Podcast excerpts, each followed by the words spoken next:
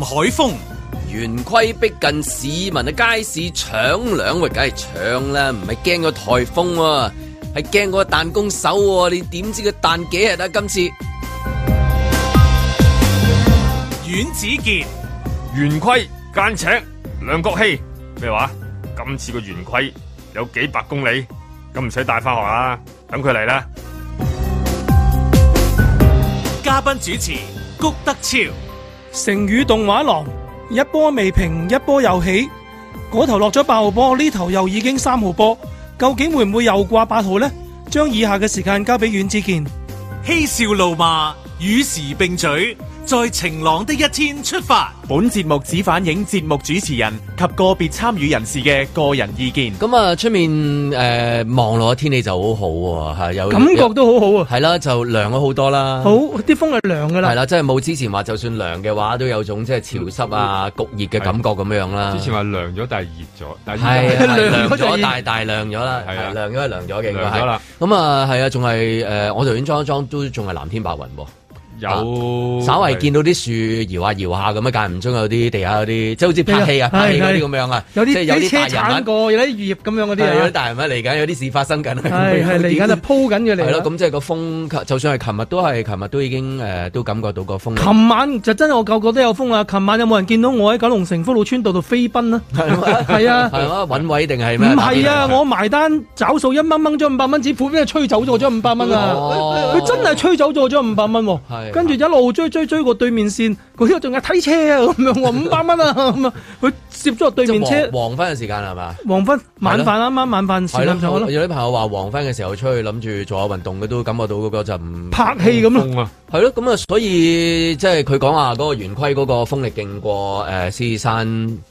係真㗎都似啦。啦，都似啦佢見到啊，阮子健見到啊，圓規見到因啊，為佢個雲圖噶嘛，佢會有個係啊係啊，你真係花幾米佢㗎嘛獅，子山咧，其實佢鬆散嘅，你見到佢望住咧，鬆鬆即係地，你見到佢咧，你咁淨所係以見到佢嚿雨雲啫嘛，先係啦啊生，咪就就就好廣泛咁樣啦。係。咁所以我覺得天文台嗰陣時就可能因為咁就即係哎迷惑咗估估估佢唔到咁樣。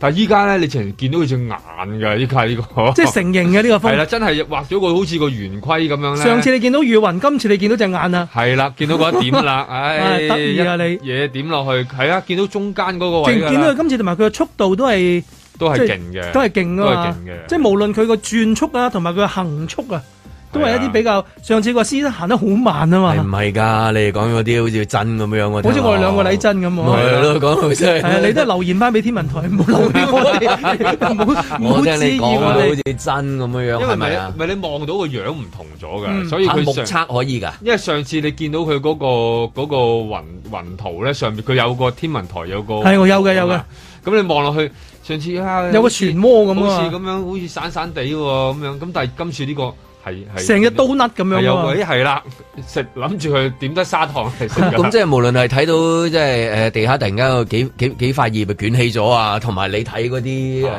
誒雲圖啊，係嘛？真係咁嘅目測就可以做天文台啦，真係。誒唔係嗰啲估嘅啫，估我佢 估我哦估 因為既然係佢哋都估， 咁我哋都估啦。唔係而家就係既然佢個都估唔準，咁我又咁我哋估估得錯準乜問題啫？係咪先係係嘛啦？估下啫嘛。啊咁但係咪望下個樣都知？誒，佢好似實正過上一個啦，實正啲喎係尤其一蚊走。冇幾耐添，嗯，係啦。咁但係上次掹走完之後，呢個又呢 個又嚟翻。你用掹走呢個字你好係啊呢個又呢個又嚟翻啊嘛。 係咁，所以尋日裏邊都感覺到嗰個社會嘅氣氛嘅。 但係由於你琴日喺節目度鞭策得咁大力啦啊，咁啊天文台好早就琴，我哋節目未做完，佢已經做話乜今刪日，刪咗個留言區啊？佢已經話今日嘅機會好大啦，好即大係個風啊哦，即係唔好係話彈弓手啦，係哦機會好大，幾時爆就未知，就講定今日會三號啦已，經講定今日會有機會八號啲，即係啊係係啊即係係啊晏啲就即係三日梗係坐三望八啦，咁樣啊嘛係，啦望八有㗎啦，係啊大家八嗌幾嗌，耐啦係，咁啊話咗係誒下午較後會考慮係嘛？即係幾個字嘅呢度有通常，但我哋淨係見到八號啫。即係之前嗰啲即係裝飾字嚟嘅啫，即係係嘛？究竟點？啊係啦，下午較後嘅時稍間後時間會會考考慮慮改掛呢一個誒八號八號嘅係，，但係未咁樣到八號嘅，而家仲係三號啫。係啊，咁就誒，咦？如果睇翻日子嘅話，今日星期二咁啊，根據即係天文台之前有預計過，佢話可能星期三係出得最今晚同埋聽正朝啊咁樣，咁啊星期四係紅假星係期四咪？紅假咁誒呃即星係可期以四個訂機紅假就係呢一個誒清明係嘛？係啊誒咪重陽，sorry，唔好意思，重陽啊都係都係講尾啦，我都都係都係 唔好講意尾思啊，嘢唔好意啦，思啊，講咩嘢啦都咁係樣講。尾嘢啦。咁跟住照常理推斷啊啦，即係唔我哋唔係天文台啊，即係星期五就應該落咗啲波就你可以翻工。星期五如果攞埋假就放五日嘅啦。 係啊，咁即係喂，連續有幾日嘅，即係唔怪得嗰、啊個即係話誒街市啊有啲反應啊搶購啊，即係嗰啲空我空架啊咁樣樣。我琴晚都係落去買定啲嘢，係嘛係啊，諗諗啊，都係唔好咯喎。萬一聽日一一打風，禮拜四就公眾假期，禮拜五唔知點我都係有啲咩要落去買咗先啊。嗯即係咁講緊係一年六七日嘅假期，係啊咁樣又好正啊又去唔到馬爾代夫，係啊 又去唔到最衰邊度都唔去得㗎啦嗯 又去唔到。如果唔係瑞士都去到啊。咁咁有冇即係即刻諗定即係話睇戲啊、打邊爐啊、約腳㗎啦誒誒咩、你哋嗰啲嗰啲啊，即係係約啊鋪鋪卡啊卡，嗰啲即係係啊嗰啲係咪會要約腳㗎啦，都要啊係係嘛啊，要約定腳，係咯咁咪好快你冇腳㗎。你要啊睇嘅誒，由於遊戲又睇咗咁係樣樣，咁係因因為唔睇晒係啦唔係最衰短假嚟噶嘛呢一個，啊即係如果啊照常你推斷唔係短假，長㗎係超長添啊！講緊係二三你嗱，今日就晏啲就已經係嗰個誒交通狀況會好緊張啦，係啊，放一定今係日放工就個個心情就趕住翻屋企啦，咁樣樣，咁啊驚嗰個夜晚個風賽吹得大啲啊，咁啊連續幾日嘅假期咁樣嚇，變咗係啊連續幾日變咗嘅假四期日，啊！四五日都要坐底啦咪。禮拜五就要攞假啊嘅， 依家講到好似放 緊咁，禮拜五咪要傾嘅，要傾咁嘅，你你你好似好開你心啊估咁你估佢多數反高潮噶嘛？你諗住星期五嗰日佢會放埋，佢一定係要你翻工，係係跟住啊！你要要收拾啲嘢啦，係咯。咁你唔會話星期一翻工嗰日就放你假噶嘛？係嘛？放假嗰日就掛風噶啦嘛？係啊嘛？通常就係要放你假想嗰就冇風你我意思放係啦係係啦啦，你或者好似禮拜六咁，上次禮拜六咁樣咯。係啦，咁咁咪冇咗啊咯，琴日搶咗啲咩？琴日琴日琴日唔都係買定啲嗰啲急凍嘢食嘅，我都唔知來做乜鬼。但我落去望一望，呢呢個都係啊，真係係點都要買啲嘢，係咯即係心理上覺得係嘛。 我琴日坐坐下揸揸，即係突然間唔係喎，不如落去望下 先係咯望。下啲咁啊，真係好多人喺度買 嘢你你去喎。到嗰啲地方啊，自然有嗰個氣氛個啊購買慾係會上升。我記得我買麵包係啦，點都要買啲嘢啦。買啲麵包，買啲麵包喺屋企嘅。係，因為我我睇過今朝早嗰個即係其中一個畫面就係誒好多即係登咗嗰個誒搶購，即係喺街市嘅搶購啦咁樣。咁第一樣嘢就係如果見到師奶去搶購嗰樣嘢咧，大家要留意啦。無論係搶購匯豐啊、誒係股票啊係係，係即係突然間 NFT 啊，即 NFT 啊係如果佢都搶咧狗。狗幣啊，咁咁咁你知道係一件事啦係。咁如果佢都喺街市搶嘢咧，第一就一件事啦，咁樣。第二就係街市搶嘢嗰個畫面咧，始終都係即係傳統報章一定會等嘅呢一個喺颱風嘅畫面，等於你一定打打風嘅時候一定去天星碼頭啊。係啊，係啊，因為因為個個都你而家又唔係 Hong Kong TV Mall 啊，又 Deliveroo 啊，即係全你部要唔使自己買㗎啦嘛。係要買嘅嘢，其實就撳個掣就全部嚟晒。到㗎啦咁嘛但係傳統你走唔甩嘅，你一定要去新年就去嗰、個、呃、海味鋪，誒、係啊打風就去天星碼頭。咁如果掛勁風咧，咁要有搶購幅相先可以交代到啊即係要嘅。嗰個超級市場咧，嗰啲貨架空咗，係啊係所啊以點尋都要日裏邊有點啲都嘢啊要啦點都要執一個空架出嚟交代幅相咯同。同埋，因為咩？我諗物流價而家就好煩嘅，因為我都有訂緊嘢咧。本來就禮拜二送嘅，佢、就因為颱風咧，就已經褪後咗，話要去到禮拜五送啦。而家膽拖呢個再嚟呢個風咧，就就變咗要下個禮拜送。咁你諗下呢啲物流嘅冧冧骨牌咧，你本來屋企啲油冇晒花生油係啊，啊冇晒剩係冇就冇噶啦唔嘛係。你開始理解咧，即係世界上面嗰啲咩叫供應鏈短係缺啊嗰係啲啊，嘢，即係英國話冇晒司機啊，係啊冇晒乾冰啊。你開始理解哦咁嘅。誒，今次呢個兩個風球咧，我諗就令好多送貨啊、物流，你諗住收到嘢嗰啲咧，就失晒預算啦。嗯，咁所以依家咧就，所以尋日見到好多咪就係直接你落有去啦。冇去搶購啊你？咪尋日我行咗兩轉超級市場，啊點解兩轉 咧？係就哦咩因為我第你係趁大一風轉落街你直接答係啊我冇搶購先第一樣嘢啫。第一轉就係因為我諗住就係去搶購，但係第一轉因為太多人啦，哦，嗰條隊咧就因為銅鑼灣即係有你邊間啊係啦，地下廿四小時嗰間，地下嗰間啦，即係出誒有間有間百貨公司嗰間好 咧。隱晦嘅，哎係啊 地下好問分親都犀利全部都，鬼鬼你唔好理啦，係啊我講少少俾你聽。阿你強介紹我嚟嚟， 咁。 咁我見到佢已經開兩個佢喺啊間銅鑼灣得一兩間。哦，地下嗰間，你行到嗰間係嗰間，即係有間彎嘅電梯嗰間啊，嗰見佢條隊排到好長，講到咁啊，好長好長啊好，長，咁咪走咯。係咁我諗住好啦，咁我自己嘟都唔得啊，唔得啊，都多人啊，咁係咩咪走走。我諗住我我夜晚要再開工啊嘛，係我開完工我再去多即次係你都係諗住儲定啲糧，因為你嗰啲新嘢嚟㗎嘛你係啦係健康食品啊啊健康食品你都要咪儲儲啊嘛。少少啦，我諗住儲佢嗱半日咧，即係唔唔唔買少少咧，又好似即係個心囉囉攣咁樣定住定住啊，我都係咁啊你。又想買啲，但係你見到條龍好長，又好似趕你走咁樣。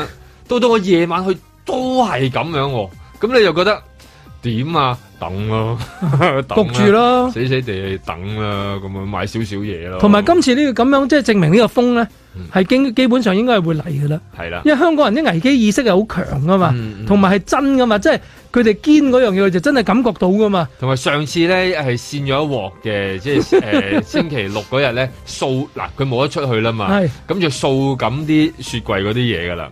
咁跟住今次空咗喎，我諗哦可能啲人有一種咧個雪櫃呢段時間咧，其實食疫情以嚟咧個雪櫃空空地空少少咧，個心都唔順嘅，都應該要打爆佢嘅。所以今次今次仲唔咁嚟了？咁主要都係因為上次嗰個風嗰個嗰事態浮動嘅啫，係啦，令到大家心係情咯有啲即係出出入入浮動咁樣樣彈出彈入咁咁樣啊所以咯點都搶一搶咯，係哎嘛？搶兩次、哦仲估你搶唔三到次咁樣啊咯喎，今次今次個個都咁你有捉得你緊啊係啦，捉緊你啦！你見到好多好多，即係你你覺得好奇怪，連薯片 即即都都都搞啊！呢幾啲好唔係啊！咪冇耐立冇立得試就過立打風啦打風嘅時，候咩我唔買你買嘛？嗰個梗有聽到，剩翻包就唔好攞住先。我我我要嗰個攞咗先啊！我我攞咗先，係啊攞咗你先係要咪唔要㗎？係啊，喂，攞咗先咁樣啊嘛。咁我諗今日好多屋企都會預計喺屋企開下 party 啊，係咯，買咗咁多嘢，係又多咯咗薯唔係點清啊片大佬、麵包，又黐到個 weekend。係咯，真係咁咪楞住，所以見到佢哋嗰個數嘅嗰個狀態。咁今日再改，即係依段去到今日晏晝都仲會繼續數落。如果你講下嗰條食物鏈嘅話，或者咩供應鏈嘅話，咁嗰啲大飛會唔會飛翻多啲嘅？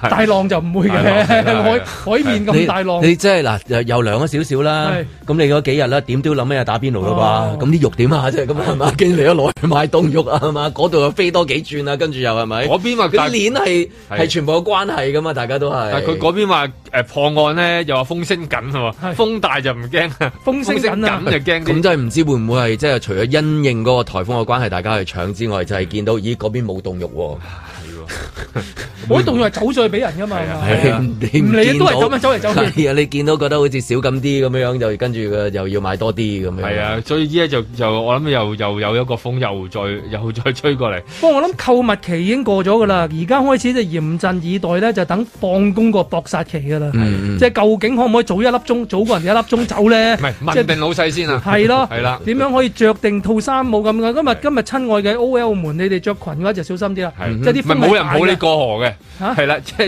而家今呢排冇咁多人抱佢到你過河佢 未話有大雨係咪啊？即係天文台未話咁就係未話乾嘢嚟嘅暫時乾。暫時乾乾啊地嘅。但係啲風吹下揚下揚下㗎嘛係啊係，啊即係啲啲裙啊、要話風中散發啊要話咁樣嗰啲咧，都都要小心大啲概攻嘅。略係點樣咧？應該係即係大概係嗱，lunch 之後係咪係開始已經準備啊？而家開始咁執嘢，樣，即係 lunch 之後， 巴都巴都未到未到就係咁， 即係咪諗實攬俾大家。諗咗個諗咗 lunch 食乜嘢先， 諗咗 lunch 食咩先，同埋要同老細講定咯，有啲咩喐係咪可以早少少走咯？大家係彈性放工啊！即係如果啱棘咗喺個掛咗八號，然之係啊後大家全部喺車站啊，喺地鐵站，如此類推啊。淨係搭 lift 都個 幾鐘啦，你唔好話喺度搭地鐵啊，淨係撳緊 lift 落去都個幾鐘啦。啊咁所以預咗今日買嗰啲麵包係其實陣間黃昏用 嘅，搭 lift 就仲啊喺 lift 嗰度搭 lift 食咗啲麵包諗先。住先啦。 在晴朗的一天出發。咁我知道咧，就今次嗰個信息咧，就真係可以講都係即係有不足之處啦吓、就並不理想吓。你根本不需擔心這世間怎想你，其實我說你已經夠完美。咁我哋都就住今次呢個事件呢，我哋都會翻去再檢討一下，究竟我哋喺呢個預測方面啊，同埋呢個嘅即係信息傳遞方面呢，有邊啲地區呢係可以即係再改進嘅。我很清楚世間終於有天人上面，期望你信我，我總有道理。我亦都即係聽到有啲市民嘅，即係話點解你唔可以早啲發呢個黑色暴雨警告啦嚇、其實黑色暴雨咧嚟得咧就相當之急促嘅，咁所以咧就係喺而家嚟講真係冇辦法咧，係會提早可以即係預告。全情投入來愛你，而無論任何天氣。咁當然我哋都係要再向前看啦。跟住落嚟呢，我哋亦都有個圓規，就嚟會影響到我哋。咁亦都喺未來幾日呢，可能會有大啲風雨嘅天氣啦。咁其實嗰個天氣嘅變化呢，今次都會較為大啲嘅，急促少少。全情投入來愛你，而無論任何天氣。呼籲香港市民呢，趁天氣仍然未轉壞嘅時間呢，就盡早完成防風、防雨同埋防水浸嘅措施。咁由於咧預測星期二晚到星期三初時咧，香港嘅風力咧係會進一步增強啊！咁所以視乎咧當時香港嘅風力變化啦，同埋最新嘅天氣預測咧，屆時天文台咧可能係需要誒、呃改發八號嘅熱帶氣旋警告信號。一起，連人生也轉美，花式心機再營造驚喜。若深愛，不捨不棄。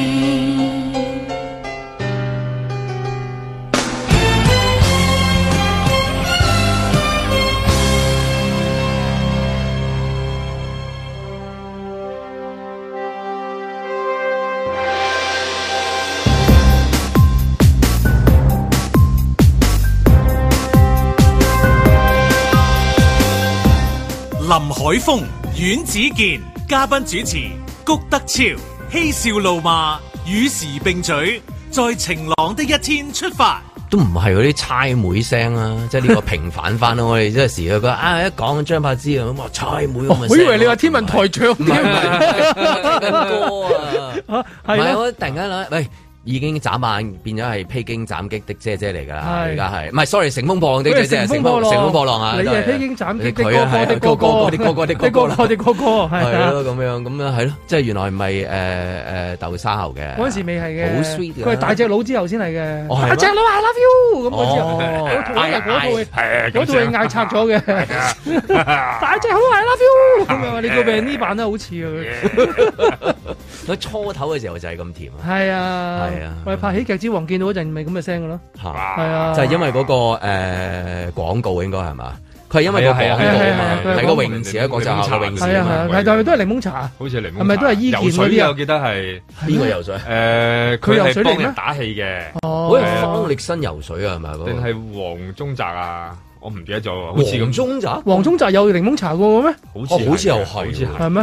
係啊，咁總之啊唔係我淨係記得嗰個女你仔等就等佢後悔等等啲聽眾話我哋聽啦，係啦係啦係係啦啦。OK，總之嗰咁陣時啊係甜美頭嘅，先聽到啦，咁啊天文台就誒答咗個呃琴日嗰啲記者嘅問題啦，因為即係嗰個誒係啦，即係出現咗一啲事故啦，咁我問佢個反應啦，咁啊用咗就係呢一個叫做咧就係不足之處嗯並不理想嘅咁樣係並不理想，咁呢個都係並唔理想，都係近年都常見，我記得好似應該可能係政府部門都時會用嘅，即係啊呢方面。係唔理想嘅，或者係嗰啲即係記者招待會，我記得嗰陣時，係逢親下晝四點啊，誒即係開頭嘅時候，開頭嘅時候做，開頭嘅係時候啊，開好開頭啊！理即想係你你問有啲嘢咁樣，有改進承認空間係唔理想嘅咁樣樣咯。啊咁呢一個就有改進空係間又再出現呢啲字眼啦，係啦嗯咁樣。但係都好，我都好耐冇聽過啦已經。都係都係係咯，即係又同埋呢一種態度啊，係即係佢我見到天文台上都都算係咁啦都，算係係咁啦，又冇差妹聲，我初初聽到你話點解點解佢會係差妹聲，明明多得添咁嘅聲噶嘛， 係咯。咁你又又留言咁樣樣，又俾你留言咁，跟住然之後人哋係科學嘅咁樣樣，咁係咯亦都即係用同埋天有不測之風雲係嘅啦咁樣，咁好人我性化，用翻幾個字同你答你，咁算係咁啊！真即係係佢我反而覺得佢已經定定啊好好理想噶啦，我覺得好即係我已理想經好理想噶啦，即我覺得好係理依想家唔係話，反而係鬧翻誒轉頭啊， 話咁易估啊，咁易估你估啦，咁易估。我哋有我哋有一套嘅，咁嗰啲係咪啊？係啦，係啦，我哋又跟住有個專業訓練嘅，啊係啦，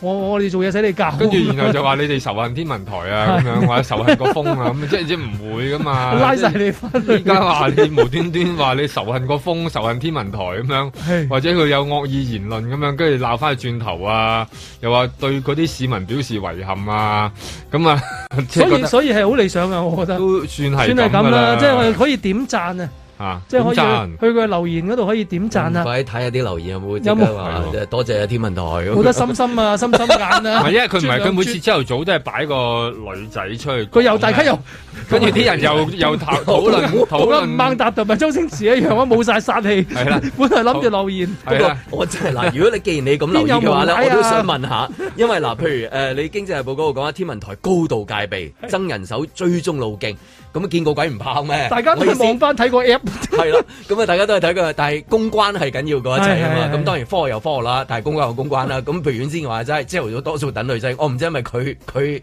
咁佢今朝嘅。揀大家揀幫下眼揀過係嘛？係咯，咁定打風啊係原來戰術上面即係應對誒、呃坊間嘅一啲即係聲音嘅時候，嗰、個排陣啊，即係先係揾個女同事先，係咁樣啊啊間隔睇睇套衫今日點樣先，係啦襯一襯嗰先。啊個啲戲，今日心情啊，禮拜一就特別，唔係今日禮拜二就好啲咁樣，係琴日就猛啲噶咁啦跟。跟住就出就話誒、呃、並唔理想，咁然之後逐步逐步嚟話下晝可能考慮，即係咁樣，咁大家盡量免卻咗好多呢啲即係嚇。潤滑一下係啦，哎啊，今日擺男仔啊，唉唔怪得唔怪得啲人走去及佢 啦，話又係呢套劇本啊，我信錯咗你 啦，咁啊係啊，有啲人咁樣寫啊，跟住然後有啲又誒係啦，有啲係笑嘅，通常都係講下笑嘅哦講啫，笑嘅，即係以誒、呃笑哈哈笑嚟，唔係好多唔係嬲嬲豬嚟嘅。即係誒，呃同埋有啲都讚佢話今次嚇、要誒、竟然肯派個人出嚟道歉幾好啊 咁樣，咁都有啲讚揚喺度 嘅。咁啊少出現呢啲聲音嘅，係少出現呢啲態度啊，少出呢種態度女仔啊啊，嘛我覺得真係都聽落佢個語氣啊，各方面雖然見唔到個樣啊啱啱， 咁聽落條氣都幾順啦，我覺得仲咁好添，配埋張 柏芝你嘅聲音落去，你話天文台可以考慮擺埋佢條嗰班啱嗰隻歌， 隨時隨地係咯，我哋底有佔住個底部嘅天氣咧，一齊乘風破浪 係啊！啊，咁啊當堂成件事啊再滑啲， 係啊，即係差好遠嘅，有有快睇下佢哋嗰個即係嗰個擺位咁樣。咁啊，今次 今朝就擺咗個誒、呃高級科學主任上去，就即刻講咁啊。佢哋有幾多即主任嘅咧？有冇經理咁咪都應該係啊、高副主任啊？有刻俾人冇高文員級啊？同埋科學啊，應該冇話低 級。係咯，天我文係台低會級主任計。同埋好多天主文任喎，我台哋 HR 出 嚟。係哎好多主任噶，咁得意呢間公司。咁但係琴日就係誒天文台長嘅。係咁啊，係如果你如果問市民話天文台長係邊個，都答唔到，都係仲未噏到嘅，答唔到，係噏唔到係好事嚟嘅。都好琴日啊。琴日好多聽眾都喺我哋嗰個面書度留低咗佢哋嗰個咩誒誒誒職位架構啊，哦即係即係將個成個架構圖話俾我聽。起咗個底俾你係睇，啦，可唔可以解下？但係唔係佢咪就話誒台長係邊個誒副台長係邊個，跟住然後啲高級科主任係邊邊個？ 做咩叫我哋諗住我哋讀冇用㗎唔會記記得㗎 即係要求我哋讀名即係佢每點啊？叫一次，叫冤有頭債有主咁啊！ 即係有少少引導我哋就係嗱，每一次對準嘅人啊，鬧我佢啊，哋嗱唔會嘅我話我啊，哋咁唔係唔係咁樣樣個嘅。意思唔係咁樣冇冇嘅。冇冇係啦，咁啊即係即係通常就係都係唔會記得嗰 O.K. 個咁架啊構。佢啦係啦，誒誒報章就話佢高度戒備啦，高度戒備即係會睇戲咁樣啦，即係大家對標啊，個走嚟走去啦係啦，走嚟走去啦，走嚟走去啦總之 走嚟走去，同埋有一個喺側跟後面食煙 嗰個諗好耐，即係如果睇戲嘅話眼光眼反眼眼鏡嗰啲反光啊！咁啊，嗰啲高度戒備嘅時候，點樣去應對下晝嗰、個即係誒？呃即係嚟緊嘅風嚟係啦，嚟緊啦，即係頭先都講咗少少啦。因為誒、呃如果係誒放工嘅時候一撞正嗰個八號風球，係咁都係一個大嘅畫面嚟嘅。究竟係幾點亦鐘都係掛唔白高興啊嘅，好難高興嘅。即係點樣多數結果個答案都係唔係幾高興嘅，係。係點樣係人情咩道理啊？嗱，純粹科學就話，以往有啲就係話個風嚟到幾多香香港幾多海里以內就掛啦咁樣，有啲就話唔知邊度個風速達到幾多就掛啦咁樣噶嘛。呢啲就純咁啊唔使喎，咁樣即科學啦係純電腦得啦，係咪？即係唔使人嘅存在啦。有人嘅存在會唔會加啊？啲手足門咁辛苦，五點六點一齊放，會唔會早啲話俾你聽叫啲會唔會一齊逼親咧？咁係咯，會唔會早啲話俾啲老闆聽？不如咁啦，五點到度放，不如你考慮下食完晏晝開始逐步放啦，咁、樣嗰啲咁，或者主任走先啦，咁樣 係係係啦，即係點咁啊樣就咧算唔？睇天文台嘅話，可能就係睇翻自己公司啦。係啦因為天文台都係去到最尾就話你家長自行決定嘅小朋係友翻係唔翻學啊咁係自樣己，但係佢諗掂未佢去到話老細你自行決定，即係話點樣去決定放你嘅員工嘅。但係你而家出晒嗰個劇本都係差唔多係下晝嘅時間希望你哋自己可以諗諗啦係下晝嘅時間都已經有會轉爆風球啦，係咁咪？我諗佢都係即係會着量提早翻少少啩，咁樣我諗大部分啲希望會啦，同埋啲員工可以嗱，而家就嚟九點啦，大家可以嗯就表係面走功啊表面功夫做到足先，即係扮大家好勤力啊係，即係希望上晝做快啲嘢，戒備，都係高度戒機備構。聽嗰啲嗰啲嗰啲撳鍵盤嗰啲聲啊，係係咁撳啊，係即係老闆問做咩？冇冇，我覺得個風下晝就會嚟啦講埋。啲嘢係我哋上晝一定要做晒啲嘢嘅。你話萬一係老闆你俾我，哎食完飯就走，咁我點算啊？係咪啊？我驚做唔晒啊嘛。跟住聽日又唔會翻到嚟啊，又打風，唔得啊，趕係啊埋先啊，高度戒備咁咪要做下先，係啦但係就打去問下邊間易 book 位飲茶，係唔會係係啦，邊間 book 位啦 book 邊間 book 位快，邊間 book 卡位拉快。 OK 嗰啲爆開唔開？係係啊，爆風球開唔 開㗎？因為之前話打風嗰日咧，就係啲難茶揾位樓啊茶樓話爆晒啊笑嘛，啊！我都有個經理笑咯， 今日好生意啊！係啦。咁你 諗下疫情最好生意今日通，啊！通常呢啲時候爆咧風，球又冇乜風 你咁，諗住係圍爐取暖 噶嘛，圍風嘅取暖，個個諗住去啦。咁所以尤其係再加埋有工翻， 仲唔係討論下中午食啲乜嘢？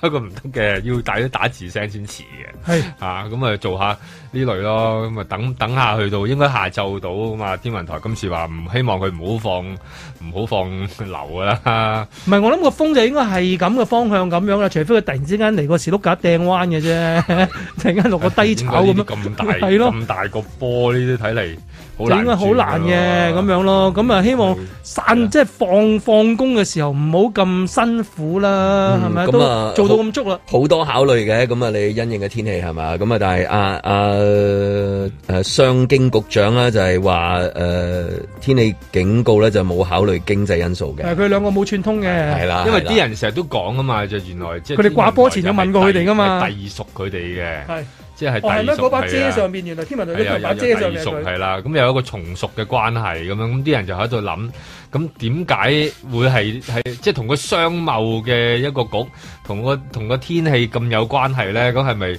即係你一出呢啲天氣嘅時候就會影響呢股市要停啊，好係啦多嘢其他商咁工啊工商要啲停啊航。運啊，空運又話冇啊，咁係咪要咁咧？定還是係應該即係科學歸翻科學咧？咁樣咁一旦有個上邊企你個阿頭，其實係仲仲傷多啲嘅，就估你會唔會專門諗埋啲特別嘢啦？例如本來其實係誒、呃中午裏邊就要掛噶啦。你係押後到收市之後咁樣，咁即係有好多呢啲咁樣嘅考慮咁啊。好難有第二啲答案出嚟嘅，一定話冇冇冇關係㗎，係嘛？你好難話點都諗少少嘅啫，咁係咪好衰啊？少少啦，少少少唔好話俾人聽啊。咯， 冇理由唔睇嘅，都睇下天氣噶嘛，做咩都要睇下天氣噶嘛，係啦係嘛咁咁都咁有所以都係得一個答案嘅啫嘛，呢個係絕對冇關係。係咯，梗係冇關係啦。咁唔通話有，梗係有啦，成件事睇住嚟做㗎係嘛。啦，講冇冇 冇有，係啦冇冇冇關係咁岌頭咁樣啦。咁而家就即係俾人哋講緊呢一個咁特別嘅即係架構圖，所以而究竟係咪未來都係咁影響？咁而家已經少咗一種講法㗎啦，已經冇話啊超人係長喺度㗎啦係，即係依家李氏力場已經唔已存經在好啦，似對颱冇風嘅影係啦，響已經唔再存在㗎啦。咁但係其實咧，又 有咁講，都係會令到大家翻工翻唔翻到唔得足嘅。所以嗰、個誒、呃、施生嗰個信息嗰、個即係彈弓手啊，所謂叫彈弓手嗰個咧，就即係誒呃天文台都話唔理想啦，係係嘛？即係呢一個就，所以同唯一就呢一個係最理即係理想嘅嘢，就係天文台答到肯你肯話嘅 feel 啊，係今時答到你今日嘅 feel 啊。咁譬如你嘅個大家就懷疑嗰個咦天氣警告同嗰啲經濟因素有影響嗯嘅，有關係嘅咁樣樣。咁佢答就冇影響，咁你答唔到佢嘅 feel 啊係，feel 啊，大家純粹係 feel 嚟嘅咋。咁但係天文台呢一個呢就個啱聽就啱啦，係啊即係對準你嗰個。總之啱聽啦啊感覺真係係咯，係唉好啦，算啦，係啦唔理想算啦，襯埋張即係唔通真係要你出嚟叩頭認錯唔咩？係總之你出嚟話嘢不足咁啊 OK 啊。咁啊，啱相聽啦對嚟講就係天文台今次係中嘅，應該係中再嘅，中同埋同埋我諗啲人就誒、呃舒服咗嘅，係即係令到嗰個風可以軟着陸咗嘅。咁但係啲人就另有一個講就射去第二個局啦，就射咗去教育局嗰 邊啦。因為教育局咧就突然間講句咧就話。啊！你哋可以誒、呃自行去到決定嘅咁樣，咁就令到好多家長群組咧就大為之頭痛啦。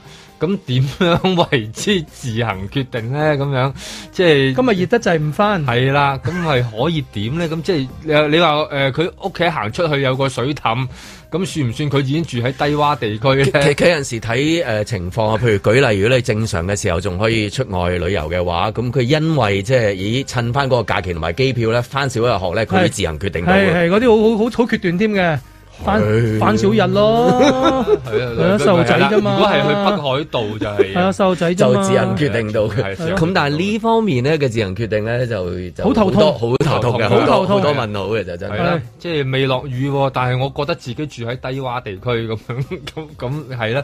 佢冇講清楚咧，又令到好多家長誒好煩惱。咁啊尋日係咁去到質問啦，點解誒唔停課啦？之前嗰次落到咁大雨都咁樣，咁究竟係點樣先至為之要停課咧？咁咁但係入到去課室就已經濕晒啦。咁你嗌啲小朋友又點咧？咁咁差唔多已經將嗰個依家其實都係將嗰個波射咗去教育局咁咁有啲都仲可以自行決定嘅，咁有啲即係工種係因為你誒、嗯呃老細要你開工，你冇得自行決定。咁但係因為咁樣可能會有誒、呃、對生命有威脅啊，即係之類啊有咁意外樣，啊咁就咁就誒、呃需要即係責任大好多係責任大好多咯，個責任大好就唔係多咯即係冇得嗰啲又冇得自行決定啊，係咪？係啦即係如果覺得哦咁你去玩可以自行決定，咁唔翻工可以自行決定，翻翻早啲走可以自行決定嘅話，嗯有好多其實都唔可以自己決定到，係啊係被老細決定咗㗎係同。埋同埋真係要有啲位就真係要啲老細要去諗嗰個責任嘅問題嗯啦，即係之前都試過有啲意外啊，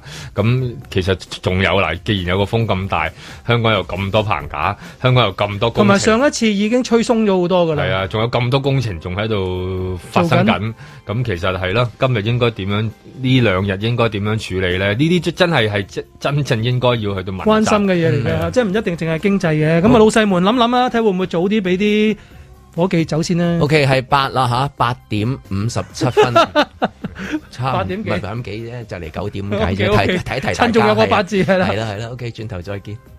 在晴朗的一天出發。現時嚟講咧，我哋係誒有誒全香港合資格嘅人口接種嘅咧，已經有誒四百五十四萬咧係接種咗最少一劑。凝望你，我突然渺小。成年啦，即係二十歲至到五十九歲咧，打一針嘅比例咧都去到百分之七十七嘅。長者嚟講咧，而家我哋六十至六十九歲咧，大約係有 六成度咧係誒打咗疫苗，七十至七十九歲咧係四成。才用笑遮掩眼睛裝輕佻。八十歲以上嘅咧就係十五 percent。咁所以仍然咧都係希望係繼續努力，讓更多嘅長者咧可以接種疫苗，得到保護。特別咧嚟緊啊流感季節啦，誒、亦都係誒鼓勵長者咧接種呢個嘅誒流感疫苗。你讓懊惱東西，淪為小問題。哦哦哦 oh, Every day is a better day。咁我哋會繼續去誒各種方法方便長者打針嘅，包括咧我哋譬如喺過去個零兩個禮拜啦，我哋喺三間醫院度咧都設立咗接種站，短短七日裏邊咧接種咗超過一千八百針啊，咁誒每日都平均有誒二百幾人咧係呃誒接種嘅。 Baby you made my day。我哋嚟緊咧就應該喺下個禮拜咧，我哋都會將呢個嘅接種站咧擴展多另外有誒四間嘅醫院。巴拉巴巴巴嘅。咁啊，分別咧就係喺誒呢個嘅誒東區醫院啦、將軍澳醫院啦，同埋呢個威爾斯醫院。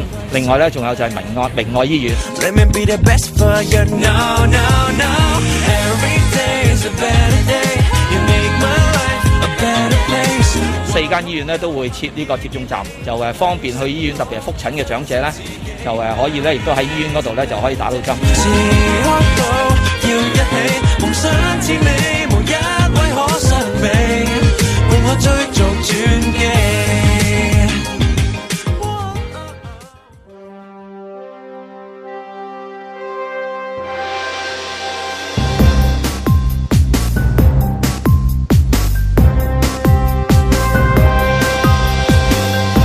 林海峰、交戰首播同時段勁歌金曲流失二十二萬觀眾，哇！近時一邊唱歌一邊玩遊戲，話人哋唔尊重音樂。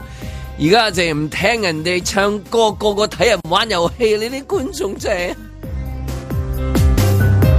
阮子健、超大風暴逼近，街市搶購一空。唉，打完風之後嘅日子係難過啦，又要食隔夜嘢，買咁多嚟做乜？嘉賓主持谷德超、海關為咗加強市民相關意識，推出吉祥物零容忍者製作宣傳片。零容忍者嘅五大絕技包括隱身術、透視眼、靈敏耳、旋風腿同埋護法盾。哇，咁勁！唔知可唔可以傾下梁朝偉翻嚟做真人版呢？好期待啊！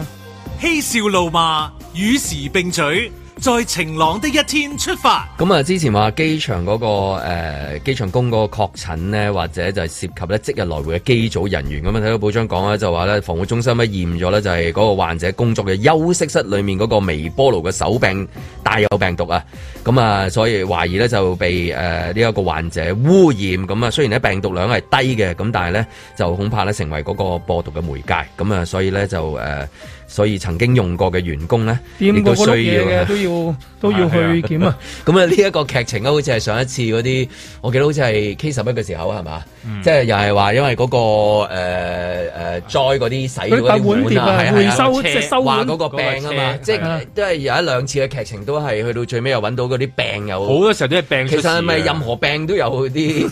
總之有啲乜嘢就 賴個病，總之乜都係賴個病㗎啦。有乜嘢喐就啊揦住碌病總之有病就賴佢啦。係係啊，即係雖然都係佢衰捉有病嗰個個，有病嗰個衰㗎啦。捉有病嗰個有病嗰個出嚟，有病就衰啊！因為我見阿阮之健摸嗰啲柄啊、棍啊嗰啲嘢時都係咁噴嘢。嗱，最近係少噴咗㗎，都係一個 sign 嚟嘅。點解咧？我諗啊，因為成件事係頭先聽到啦，咁啊好大力主力係谷就係谷誒老人家打針啊嘛係。大家啦，你而家總之一落樓下又打，起身又係啊係打，啊去到邊嗰啲針會飛埋嚟揾你㗎啦，快啲啦！咁而家谷得幾好嘅喎，即係嗰個誒好啦，接種率乜都唔好錯啦啊，係啦理想嘅係啊啦，啊就可以更好啦可以咁更好咁咁全部啊，只係就係提大家就係谷老人家咁樣樣。咁我哋突然間忘記咗開頭嗰啲最 basic 嗰啲，即係掂嗰啲係要噴啊。阮之健近排都噴少咗，我見到。係咪係咪疲勞係咧啊？定係咩咧？好似嗯都係都係少咗嘅。係啊，係少咗嘅嘅，即係原來最誒、呃 basic 嘅，即係掂完嗰個要洗手。咁佢呢個 case 應該係啦，嗱，即係連嗰個話，我哋初頭嘅時候係掂完洗手啦，咁梗係褪到咩咧？掂就係揾手踭掂啦。咁我唔知話，譬如你微波爐咁樣全手踭係咪？唔係咁你啲點病？你最慘就係點教啊！因為手踭咧好似泰拳咁樣嘅，Tony Jaa 咁樣啊！你揾個手踭咪落個掣嗰度，用爭身嘟嘟嘟嘟嘟，哎呀咁啊窿有咁啊窿有有咁有樣有嗰有陣有有係誒揾誒筆代替啊，或者有啲儀器噶嘛嗰陣時，喂有依家嗰直啲情咪係嗰啲人買嗰只嗰神器只神器啦，機械手啊，撳即係嗰啲撳掣咯神器撳。啦掣神器啊嘛啊。咁如果佢有即係好似初階段嘅時候，即係嗰啲初心叫做嗰啲初心嘅階段嘅時候有嘅話，可能會避免咗。咁應該係手部接觸，接觸咁又所以就所以有手部接觸，跟住然之後就誒喺個病度。咁但係結果去到最尾都係個病咁唔樣。係你睇下個病病大病細嘅，即係我成日覺得大病咧，啲人都仲係嗰個防範意識比較高嘅。即係出入大門口嗰係啲啦啊，嗰啲嗰啲大嘅門口咧，咁誒通常有啲位咧就踢腳啦，涉腳好詠或者等人啊出啦，係啦，好詠春嘅，睇到佢嗰啲嗰啲位置咁樣。咁但係佢有啲位咧，嗰啲細病啦，今次就係話個病細就出事啦。微波爐嗰個病咧，通常都唔係好啊大就，會忽視跟住咗。就忽視咗，就通常都係呢啲好同埋微波爐一開就食啦嘛，係。即係你好少話轉頭又噴一輪又洗一輪手就食先係啫。你大門啊，你翻到屋企啊洗一手啊，各樣嘢先搞啊。微波爐就好直接啦，同個食物已經係啦，同埋佢有時有啲位咧，即係陰濕啲咁啊，你好難話嗌人去抹咗佢啊，因為嗰個病入邊嗰個位又難抹啊又已。經要食嘢啦嗰啲嘢啦。即係微波爐啊、水煲啊，即係其實有啲公司有啲水煲啊、水杯啊嗰啲位置咧，其實唔易搞喎。我成日覺得呢啲位嗰啲係。嗯最直接，跟住就擺入口噶啦嘛。跟住就嚟噶啦嘛，啊係反而咧，你廁你好少話啊，開完個廁所個門先，等我即係揦件嘢食，好即係即係少啲啦。但係嗰樣嘢就多啲呢啲容易啲分心啊呢啲細位好容易中招。咁啊，唔知係咪誒，即係個宣傳嗯啦，即係集中咗喺嗰邊啦。咁啊，突然間咧，最開頭嗰啲宣傳提咗你嗰啲嘢，就自己執生啦。咁但係你知道香港好中意提醒人噶嘛，過馬路啊、拉褲鏈啊，乜都提一提你噶嘛，係咪？踢波又唔好啊，係行路咩都唔行係真係總咩乜都嘢都提提你嘅，着衫又要提啊，即係全部 B B 嚟嘅，好似係啊咁咁呢一個可能都要提翻，就係最基本嘅就係有掂病掂唔好搞。係唔好唔好摸唔好摸支病，唔好摸支病，小心之病，係啊誒搞乾淨之病先。或咁者啊或者省下佢啦有病唔好搞， 起首歌嗰啲。咁啊，咁依家就即係誒，因為嗰、個誒、呃、員工就誒、呃染疫，咁但係其實又唔，因為依家翻都翻查咗好多佢嗰個 DNA 嘅，佢都唔好算啊難。係外來輸入嘅咩？都喺機場做嘢咯。其實就因為佢依家撇除咗佢喺本土中招啫，咁因為但係佢冇離開過㗎係啦，但係佢冇離開到，咁所以懷所以咪就懷疑係外邊嘅一係咩啲機組，因為佢話咁即係都唔係你日本地個案。誒、但係又當係本地個案係喎咯，但係佢就唔係，佢又撇除咗本地會傳播嘅風險不啫。過正常都嚟都講已經唔重要啦，因為你都係行有另外一套噶嘛，係即係譬如你誒誒 Sydney 嗰度佢接種七成，咁而家都誒、呃好似模仿呢一個新加坡同埋英國咁樣啦，嗯即係都開晒啦咁樣樣嚇，咁啊嗰邊都係一開咗，然之後 bling bling 大家去酒吧啊、商場啊、係超市啊，即係香港就因開為香檳啊！我見到佢哋開係啲啦酒樓啊、喺餐廳入得去啦咁樣，啊入去啦！咁啊，香港係因為颱風嘅關係你去搶啦，咁但係嗰邊係因為即係終於解封就去搶嘅，係啊即係去搶住飲酒啊，搶住搶住猜妹搶啊，住即係係入去搶住係嘛？我我每次一睇英超咧，我就覺得我哋活喺兩個世界度咁樣噶啦，係即係都係一個地球啫。佢嗰邊嗰啲個案，點解佢哋七萬幾人咁坐滿咁樣，温布萊咁樣，但係又大家又擁抱又大聲唱歌，記唔記得以前勁嗰陣啊？去日本玩過山車，嗌都唔俾 噶嘛。即係驚都好，嗌都唔俾噶嘛，唔准嗌啊唔俾嗌啊，幾辛苦忍住，唔准嗌啊忍住道氣，即係啊好似夜晚而先家你去水上樂園唔准嗌啊吓咁樣噶嘛。你而家見到哇，喺個個唱晒歌啊咁樣，幾萬人喎。 一齊嚟㗎。係啊，咁個地球有咧啤酒咁樣係同一個地球，咁究竟係點嘅咧？嗰對門究竟係點樣開關咧？因為佢哋咧，即係有個唔好處同埋好處都係並存嘅，就係話咧，因為佢啲真係真係要過身嘅人咧，可能真係前段時間已經已經誒、呃走咗啦咁嗯樣。咁而家的確可能比較精，即係留翻得比較精壯嘅精壯啲，同埋佢哋即係中嘅機會率真係好高係喎。啊你見到佢哋咧，得閒又中下咁樣咧，咁佢已哋經中到係已經都冇病徵㗎啦係啦，已嘛經。中咗兩次啊！真有係啲好似話流感咁樣啦中兩次咁樣咁咁，你見到佢哋中嘅咁多嘅時候，佢都可能佢哋自己本身已經克服咗佢嗰個內心嘅嗰種恐懼，因為而家好多人都話。哎呀，唔係驚撞，驚中完之後嗰個康復得唔好咁樣，咁啊好多呢啲咁嘅擔心啊咁樣。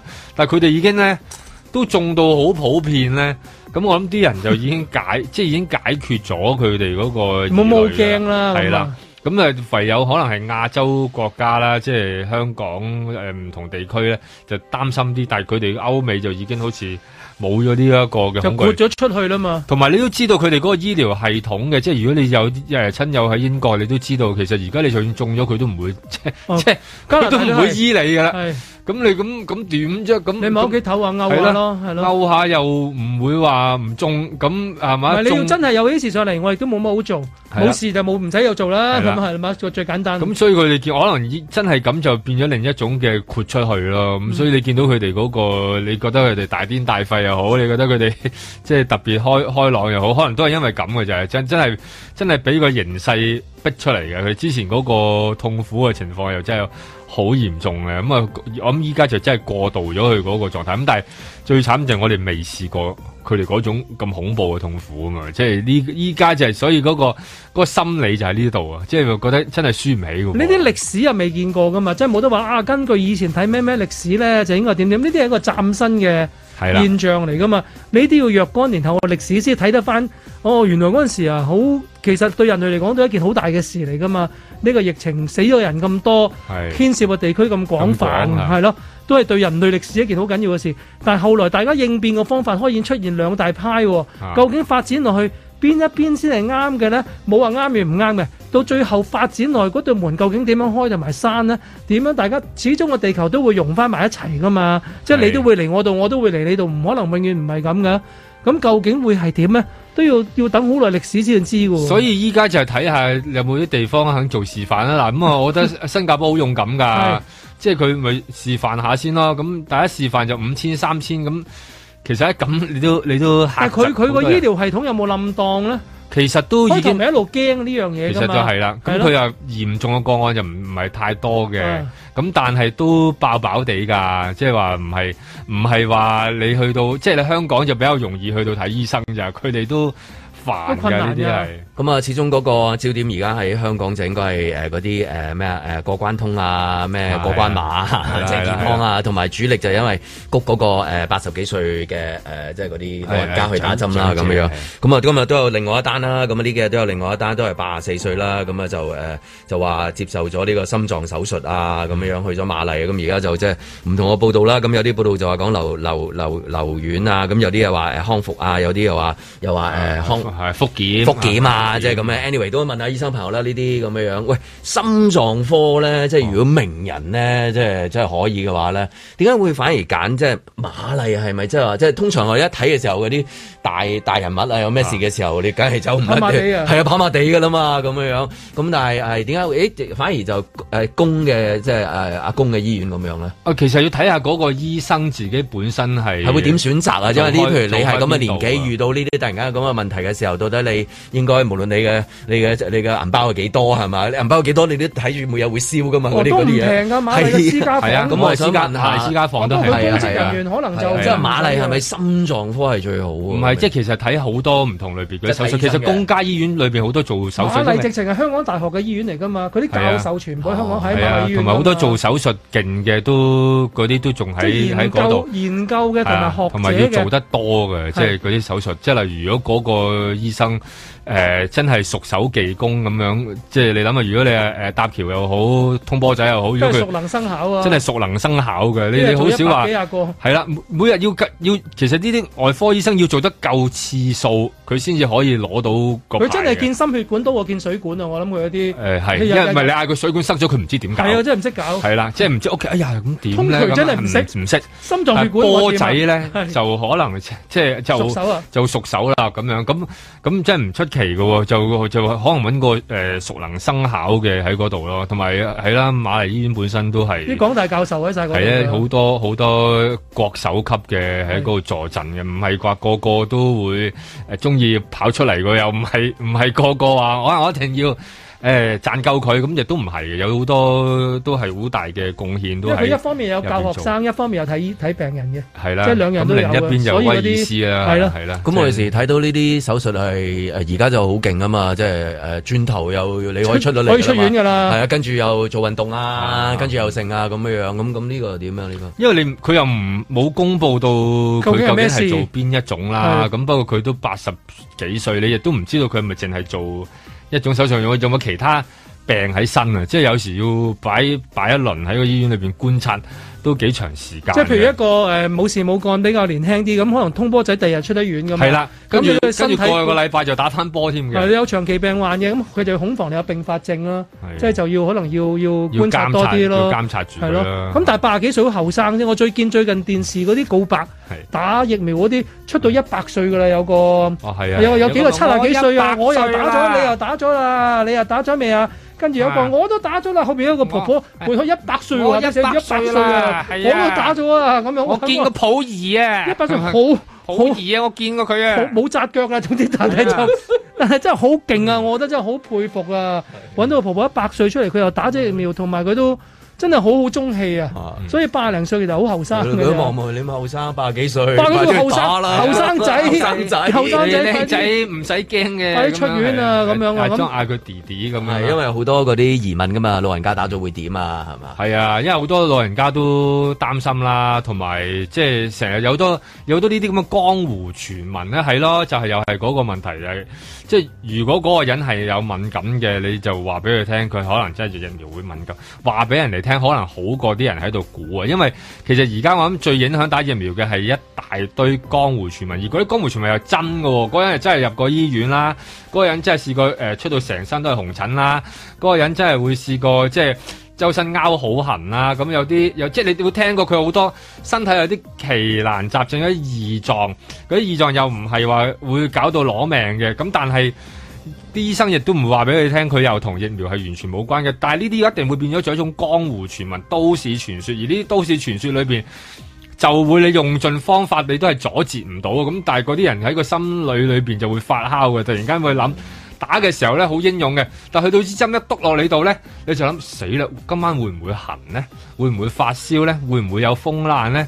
會唔會點咧？即係你你好多呢啲咁樣嘅諗諗成晚都唔好噶嘛。咪對對老人家就特別，佢哋會特別敏感添啊！你見到而家譬如搭 lift 咧啊，最誒鏡石嗰啲咧，真係揾嘢包住隻手指撳 lift 啊，成嗰啲都係啲上咗年紀嘅長者嘅，係啊，你見到佢攞住個誒超市場嗰啲膠袋咧套住隻手係啊呢，佢哋好緊張嘅，佢哋好緊張，因為佢哋我諗都係咁啦，年紀越大越珍惜自己個日子啊個生命啊，同所以埋。同埋驚噶嘛，次次係都話呢樣嘢係專攻老人噶嘛。你見到嗰啲小朋友好好開心喺度嬉戲嗰啲，通常都係集體食物中毒啊，中第二啲嘢嘅啫嘛。咁啊，但係一般老人家嗰啲真係驚啊，所以我要要要釋除佢哋嗰啲疑慮咧，真係要透明度再高啲，話埋俾佢聽佢哋嗰個情況有咩可能性係啦？係啦，咁啊，係啦，亦都即係有有有啲情有啲老人家就希望佢哋嚇 快啲俾人哋知道佢冇事啊，就透明度高啲，嗯咁啊唔使俾人講咁多。在晴朗的一天出發。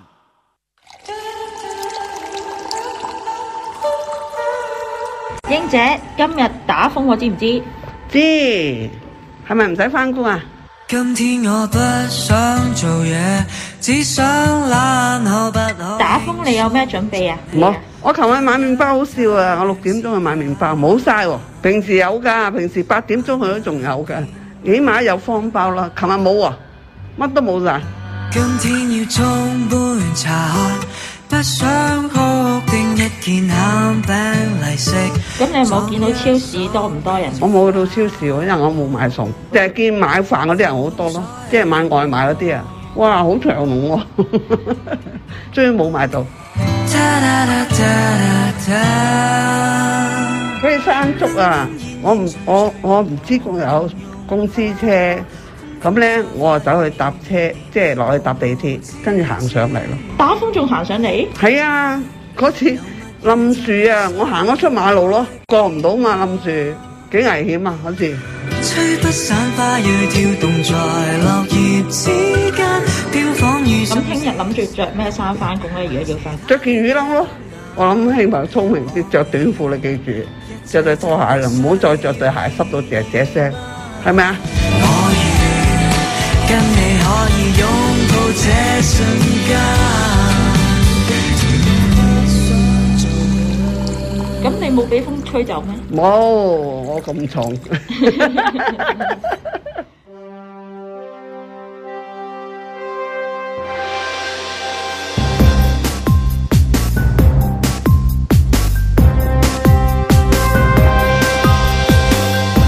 林海峰、阮子健，嘉賓主持谷德超，嬉笑怒罵，與時並舉，在晴朗的一天出發。咁啊，講到尾希望個個安全啦。咁因為即係話選擇喺誒、呃打風嘅時候，即係話開唔開工啊，都唔係自己可以決定嘅，都係人生交叉點嚟嘅。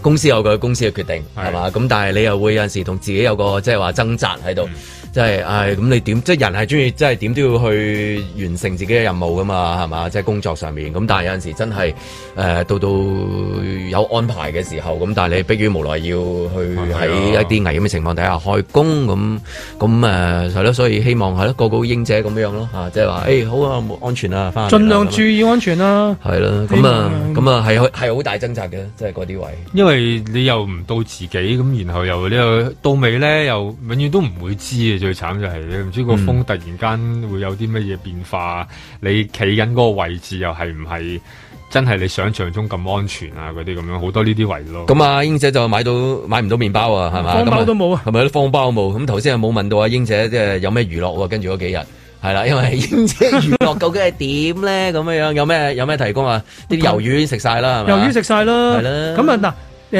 誒打風啊，有啲人會選擇睇戲噶嘛。嗯咁啊，如果真係爆風球出唔出街，就會過下自己決定啦，係咪啊？ 呢啲嘢都明啊，係咯，但戲院又開嘅喎，嗯好多戲院都開嘅喎，係咪？咁啊，好生意添嘅我諗好多戲大家都睇過啦。咁我今日想介紹一套就係韓國片嚟嘅，叫《絕路狂徒》啊，逃走嘅逃。咁佢都幾幾幾大嗯名，即係來頭㗎。佢係九四年，即係九十四屆奧斯卡嘅 Best Foreign Film 嚟嘅係嘅提名片嚟嘅。咁啊 喺國際影展啊攞咗六個大獎嘅，最勁嘅係二一年呢，佢韓國最賣座電影嚟嘅。啊，即係佢係商業片嚟嘅。因為有都見到有啲吓趙仁成啊嗰啲咧，啲靚噏得出嘅靚名嘅靚仔啊，記得嗰啲嗰啲嗰啲樣啊，高大啊佢佢一佢一打絕就係你你講嗰套咯係咪打絕整出啦？喎，係嘛？係啊，嗯冇第二啲嘢就絕得過佢喎。係咯，即係最近最絕就係佢啦。咁佢個故事個背景大約係八十年代尾啦，即係嗰陣時同而家都差唔多啊，都係嗰陣時話韓國咧，即係南韓仲未入到聯合國嘅，係咁就爭取唔同國家嘅投票啦。咁又係非洲好多國家噶嘛，咁每個國家一票嘅話，咁咪要去拉票咯。咁於是乎，南韓咧同埋北韓分別咧都有都係領事館，就設喺嗰個叫做索馬里啊，佢嘅首都摩加迪沙嗰度嘅。咁啊，佢哋喺嗰度就誒你有個大使館，有個大使館咁啊，南韓同北韓不嬲都有佢哋微妙嘅關係㗎啦，係咪？梗係我做啲嘢，你又破壞我；我做啲嘢，你又破壞嗯搞你你咁樣啊嚇。咁啊，南北韓之間，大家大家雖然大家都係誒，係咪叫朝鮮民族啊？誒係朝㗎鮮半島上面啦，係咪？咁啊，但係大家又會好微妙啦，即係又有啲好似敵人咁樣嘅。咁啊，點知呢個城市就淪陷啦，因為發生政變啦，即係好似嗰陣時佢仲 Black Hawk 亂 Down 過，即係你諗住南北韓亂，佢仲亂過你。係啊啦，佢南北韓就互相你如意如我詐，即係睇下點樣去爭取多啲。咁啊，非洲國家嗰啲嗰啲元首好多就揾着數嘅啫，即係南韓你同我傾咁樣，睇下轉你頭有啊咩，睇下有冇咩貢獻啦。唉我梗係幫你，唔通我幫北韓咩？咁轉頭北韓又嚟傾㗎啦嘛，嗯我咁梗樣係幫你啦，唔通幫南韓 咩？係啦，咁所以大家成日眼超超咁樣嘅。咁點知呢個城市淪陷之後呢？咁啊南韓大使館裏邊嘅設備比較好啲，北韓嗰邊就簡陋啲。咁啊開始逐個城市越嚟越危險啦。咁啊北韓領事館呢，就俾啲暴徒擊，即係破壞咗啊哦破壞咗啊。咁裏邊有大人有細路啊噶嘛，有家眷噶嘛。咁北韓嗰啲本來就想去蘇聯領事館尋求庇護嘅，但係就去唔到啦，即係啲路封晒截啦晒。啦。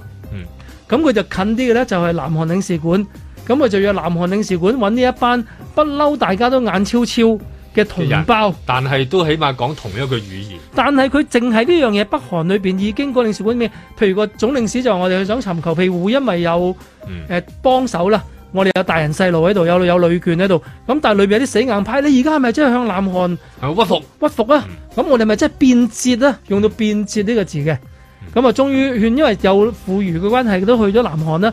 去到南韓呢邊又有啦，咁啊譬如個總領事又覺得我哋應該幫呢班同胞嘅，但係裏邊有啲講，喂佢哋係北韓人嚟嘅喎，佢會唔會係間諜係 啊，佢會唔佢會唔會係會咁間樣諜放佢入嚟裏邊咧，又好大鑊嘅喎。咁啊，跟住就講佢哋兩班人點樣，最後尾喺埋一齊，嗯就點樣去。逃逃出去啊。係一方面，南韓就去揾一啲佢哋嗰方面嘅西方外交幫手啦，揾意大利領事館啊。咁北韓嗰邊就啊試下企圖去揾佢一啲嗰啲呃埃及領事館啊、埃及領事館啊嗰啲係幫手。國家啲亞非拉兄弟啊，係啦，咁總之就喺呢一個一個困住咗個危城裏邊咧，嗯呢兩個同一個同一塊土地嚟嘅，但係你知南北韓不嬲都有呢種好微妙係嘅嗯關同係一噶個嘛民，族嚟噶啊嘛。係啦，好微妙嘅關係，好多電影都引申嚟呢度嘅。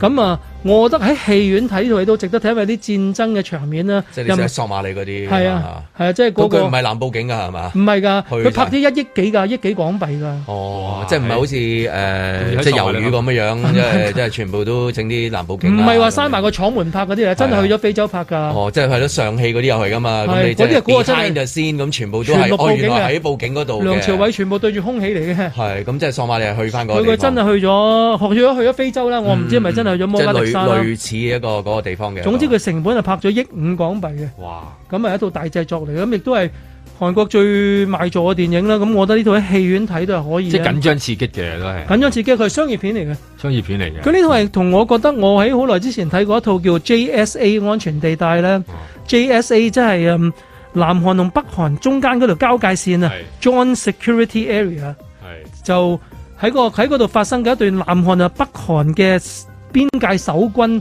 大家又係成眼超超發即係生行一來行去嗰度啊嘛。係啦，發生一段友誼故事嘅，嗯好好睇嘅博贊旭導演啊，即係誒、呃拍《原罪犯》個導哦演咧，比較早期嘅作品，我覺得嗰套戲係好好睇嘅。嗯咁啊，呢套呢套又係有咁嘅感覺啦。係因為又係南北韓微妙嘅關係咯，嗯即係佢哋係好似好似羅密歐與朱麗葉咁咁啊，咁有冇一句對白嗰啲啊？救人要緊啊！即係咁樣係嘛？啊係即係究竟個同胞係咪你係咪你信同胞定係信外邊啲人呢？係即係你接唔接納同胞啊？即係同胞雖然嘅但係我又同你打個仗喎。最同最特胞嘅意思係乜嘢啊？嗯係係嘛？即係我哋係留住同一個血肉，一個一種一種基即因係成日嘅講血緊㗎血嘛。濃於水嘅嗰個係問啦題。但係又愛何於喺嗰個意識形態上邊，大家又企喺兩個對立嘅即係係啦陣，線羅嗰密度。歐與朱麗葉咁啊，你同我兩個係大家係唔同嘅幫派生出嚟嗰啲原罪嚟嘅。但係面對一啲外人嘅攻擊嘅時候，我哋又係啦，點咧究竟企唔企埋一齊咧係啦？咁呢啲就係一個好好嘅處境咯。即係其咁呢個就要戲院睇啦。如果你唔喺戲院睇嘅話，其實喺誒 Netflix 咧，另外一套叫做《鋼鐵與 Steel Ring》咧，佢呢套係幾年前嘅，而家出咗第二集添啊。嗯呢個第一集都好睇㗎，又係講北韓發生政變。係咁北韓領導人咧，佢影射嗰個北韓領導人啦，啊就有個北韓嘅軍官就帶住佢歘咗架車衝咗過南韓。哦咁就南韓要保護呢個受咗傷嘅北韓嘅領導人，就唔好引起南北韓戰爭。咁呢啲係我哋譬如喺香港國家觀念比較薄弱噶嘛。嗯咁啊、你又唔好少哇咁哇喺咁大件事嘅咩？韓國點解電影喺呢方面啲戰爭片啊、間諜片啊嗰啲咁吸引？就因為佢哋嘅國家觀我係哦同好埋同埋強就啊。真係確實係有個同你打即係打咗，就喺隔離屋啫嘛，就喺隔離啫嘛，就喺隔離屋啫嘛，就喺邊界度啫，每日都受住呢個氣氛噶嘛。咁所以佢哋呢方面嘅電影呢，喺世界上嚟講，我覺得都好少有咁嘅處境嘅。係嗯即係以前都有東德西德啊，而家而都冇。家得返南北韓啫嘛係而家得翻南北韓係咁樣嘅啫嘛。咁所以呢方面嘅電影，我覺得佢哋製作得好好嘅。佢哋啲軍人電影係係好好睇香嘅。港觀眾睇嘅時候會唔會唔投入啊？即係仲見到有有乜有兩邊嘅咩？我哋全部一邊嘅咯噃，已經係咁係已咪經即係。係咯，你會唔會唔投入就好 難嘅，學下嘢學咯，下嘢學下嘢咯。哦原來都可以咁嘅喎係係，嗯嗰邊咁樣，呢邊咁樣都可以咁樣嘅，因為好多嘢係個認意識形態同埋一生出嚟就係咁啊，冇計啊。咁但係人與人之間嗰啲人嘅可能嘅 human nature 都係好噶嘛，即係佢哋朋友，佢哋喺佢哋喺個嗯人格佢上面哋嗰都啲人有一個善良嘅人。佢哋人格上面可以做好朋友嘅，咁但係基於佢哋嘅處境啊，佢哋就唔可以合埋一齊。咁呢啲咪相愛而不能愛咯，即係友誼啊！佢寫友誼啊，我覺得呢啲好好睇嘅。所以成日都擺到，佢哋成日都有呢類咁嘅戲佢即係次次都硬係會擺一個，即係就算去到而家都係擺幾個 翻幾個北韓咁樣嘅角色喺度嘅喎，係一套套戲都係啦，咪佢哋嘅都特係色啦，嘛即係要擺一個咁嘅姜曉喺度咁，同埋大韓民族嗰種唔認輸啊，即係我哋即係嗰啲嗰啲嘅要衝啊，嗯要去要去戰勝而家嘅逆境，即係嗰種咬神咬神牙牙根嘅嗰根。種咧，即係先先覺得大家才是血濃於水 啊嘛，係啦。咁啊啲戲好洋溢呢樣嘢嘅。咁啊，如果唔想出街睇戲嘅咧，不過呢個劇咧，我就覺得大家未必好好熱衷嘅。我想介紹呢個劇咧，就係一個一九八九年先首播嘅劇嚟嘅，佢叫 Jerry Se- 叫 Seinfeld。咁啊，其實宋飛正傳宋飛正傳啊！如果舊年紀大嘅知道佢中文名叫《宋飛正傳》啊。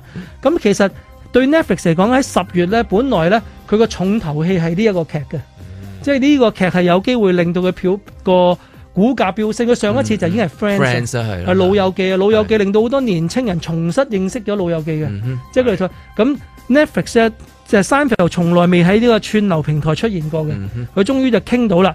咁佢就有總之一九八九到一九九八啦，唔知係九季定十季嘅。嗯咁啊九八年啊，係係啊到九八年一次過就九八九到一九。擺晒上去 Netflix 度俾大家睇啦。咁係一個處，佢其實係一個嗯處境喜劇裏邊最嘅佼佼者嚟㗎啦，即係用佢個名嚟開一個處境喜劇。咁啊，誒你要介紹佢就係、你話好唔好睇啊，或者有幾受歡迎好難講。總之佢係連續咁多年 Jerry Seinfeld 呢個人都喺美國嘅藝人榜裏面揾錢冠軍嘅，包括電視同電影喎、係當年面年第二都係嗰個 Oprah，、嗯而第一就係 Jerry Seinfeld 嘅。咁而嗰個年代仲未有誒、呃即係串流啊，未有串流嘅即係你主要係對住一個 mon 就係睇電視嘅。係啊嗰陣仲係要啦睇 TV 街咁所以跟。所以係兩個世界嚟嘅，即係嗰個係一個即係誒、呃好似炮谷咁樣啊。係進入嗰個咧好 dark 嘅世 界，嗰個原本就係賣最 dark 嘅嘢嘅，總之人性。最醜惡係嘛？即係嗰啲啊，即係琴日講嗰啲啦，嗯係暴力啊，即係嗰啲啊就最殺難人得啦，啊殺人啦，啊，性愛喪自修室屍啊，係啊，即係咁樣床拳頭啊，枕頭啊咁係樣啦。 咁幾有趣嘅，即係係好似時空穿梭咁樣嘅，將嗰樣嘢等入去呢個。 Seinfeld 就係一個喜劇啦，以人物佢佢佢佢個 show 咧，佢睇翻啲製作特輯，佢買呢個 show 嗰啲製作人問佢：喂，你個 show 講咩？佢話：It's a show about nothing，係冇 嘢㗎。佢話我每日都係講我啲最身邊嘅嘢㗎咋。例如點解今日你個頭個髮型咁樣嘅？我我屋企嘅花灑壞咗啊嘛。咁原來佢哋住嗰啲 apartment 咧，啲花灑唔可以自己換嘅，因為一定要屋主哦換嘅。咁啊成集講佢點樣黑市賣花灑，即係一啲好無聊嘅嘢嚟佢㗎。佢落樓下洗衣鋪見到啲衫喺度洗緊，跟住係然之後就講下洗衣鋪啲係衫，洗講洗衣洗鋪下啲就衫跟啊住就講咗去啲 friend 嗰度，係啊係啦嘛，即係佢係一個完全係生活嘅嘢嚟嘅咯。咁、大家去睇嘅話，哇，好舊喎、畫面好舊喎、啲人好舊。誒好、美式幽默，咁我又未必覺得個個會喜歡睇咯。咁但係佢真係一個好對我嚟講一個偉大嘅電視劇嚟嘅，即係我佢排名高過 Friends 嘅添，對我嚟講。咁啊，另外一個淵源嘅就係、佢未拍過戲嘅 Jerry Seinfeld，但係佢搞嗰套嘢叫 B Movie，B Movie 即係嗰套誒蜜蜂咧。係。咁啊，佢就配音 B movie 配音，好似寫咗嗰個兒童嗰本書啊嘛，即係個小朋友書。佢好似佢係好啊多人嬲佢拍戲，佢唔拍，咁跟住佢唔知有個電影製作人同佢傾開，佢就搞咗個 get，佢話如果 there's a B movie about bees 咁，咁啊好有趣啦，佢話哇得啦，梗係得啦，你不如你配音啦。啊結果係佢做咗，佢係做咗配音，咁啊好唔知點解佢咁重視喎？香港首映嘅時候，佢嚟咗香港喎，佢嚟咗香港首映喎。咁我知道呢件事之後呢，我就約咗我幾個粉絲朋友啊，即係送飛嘅之友，送飛之友。魏真啊、阿黃雨詩啊，後尾嗰度撞到湯盈盈啊咁嗯樣，咁啊去到戲院門口現場啦，咁啊睇首卜佢，睇真係睇咁知佢喺度啊嘛，咁睇首映咧嗰日就無線好多演員去咁啊，好似都又係黃宗澤佢哋呢個咁啊所有記者淨係圍住晒佢哋啦，因為冇人識啊 Seinfeld 啊嘛，咁啊 Seinfeld 我就見到佢好冇。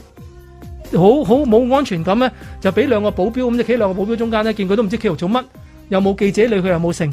咁跟住我就着晒成套 Seinfeld 嗰啲嗰啲劇嗰啲衫咧，George 嗰啲衫，揦住佢一沓書咁樣咧。咁我同我魏仔兩個起勢入佢啊 ，Jerry Jerry，佢一見到我哋佢就指住我件衫，跟住佢就佢就行埋嚟我哋面前啦。 Vincent，係 Vincent 啊佢又冇佢唔識 我啦，但係佢突然間見到幾個着住佢套衫嘅人，即係佢成晚冇人睬佢啊嘛。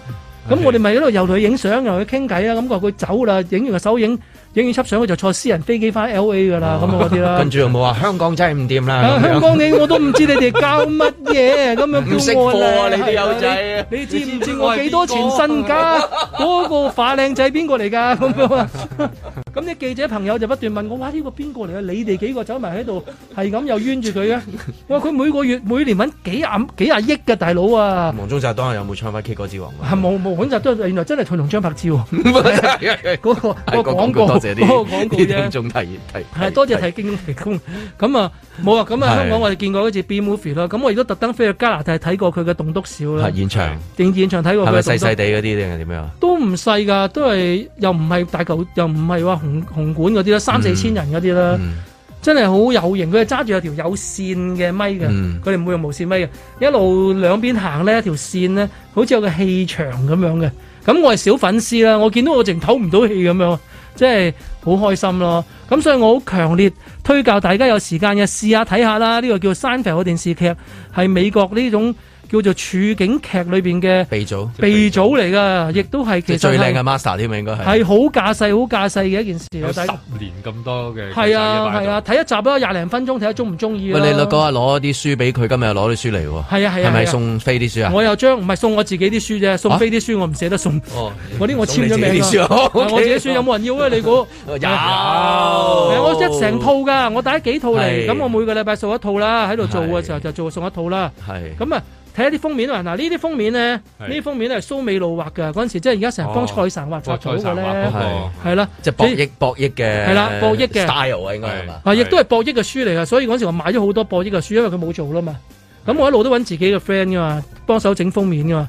呢、個你記唔記得啊？呢、個記得哦呢個係林海峰幫我整嘅，係咩？哦係啊，呢、個林海峰幫我整嘅，呢、個你唔記得咧？呢個唔記得啦。啊，呢、個呢本係阿郭幫我整嘅，呢哦個係郭，呢個係郭整嘅。咦，咁呢一套呃留翻遲啲先送喎。啊，哦係呢兩本呢係一呢 set 一 set。呢兩本就得翻一 set，呢兩本得翻一 set 最後一啫 set 係呢呢啲就有三 set 喺度嘅。咁你會唔會好似黃家衞嗰啲咁樣簽晒名咁樣 NFT 一橫一直啊啊，即係寫翻啲嘢兩兩一兩句咁樣啊？誒、有人要費事畫花啲書啦，如果要我就咩 啦。點呢點個先個名啊呢本就 Prodip 畫嘅，Prodip 即係阿啊阿挺，阿挺畫嘅，係啊啦，阿挺畫嘅。哇，阿好挺畫後生喎，應該係嗰陣時。但 係都阿挺又後生，即係佢都大家都好後生，後生，係佢啊又好後生，未成型啊！ 未成型，完全 係啊。你唔講唔知啊，真係。係啦，咁我覺得都幾有紀念價值係啊啊！大家有興趣嘅就打電話嚟啦，係咪打電話嚟啊？係啊，咁啊，將埋喺度聽電話啦，一八七二九零三啦。如果中書名嘅話就有書啦，呢係啊個會唔會難度太高咧？可能會會難咗啲喎。估中我嘅書名喎，估中其中一本書名就攞其中一本書好咁樣，好嘛？你睇下會唔會有人記得先啊咁啊誒誒，呢兩日多謝阿谷啦，係係咪大家好開心啊？咁啊，聽日打風唔好，聽 日打風你哋嚟啦，咦留翻你哋玩啦，下個禮拜再嚟啦。啊下次係嘛？下下一個禮拜又可以下一個禮拜會再嚟啊 OK，多謝多謝。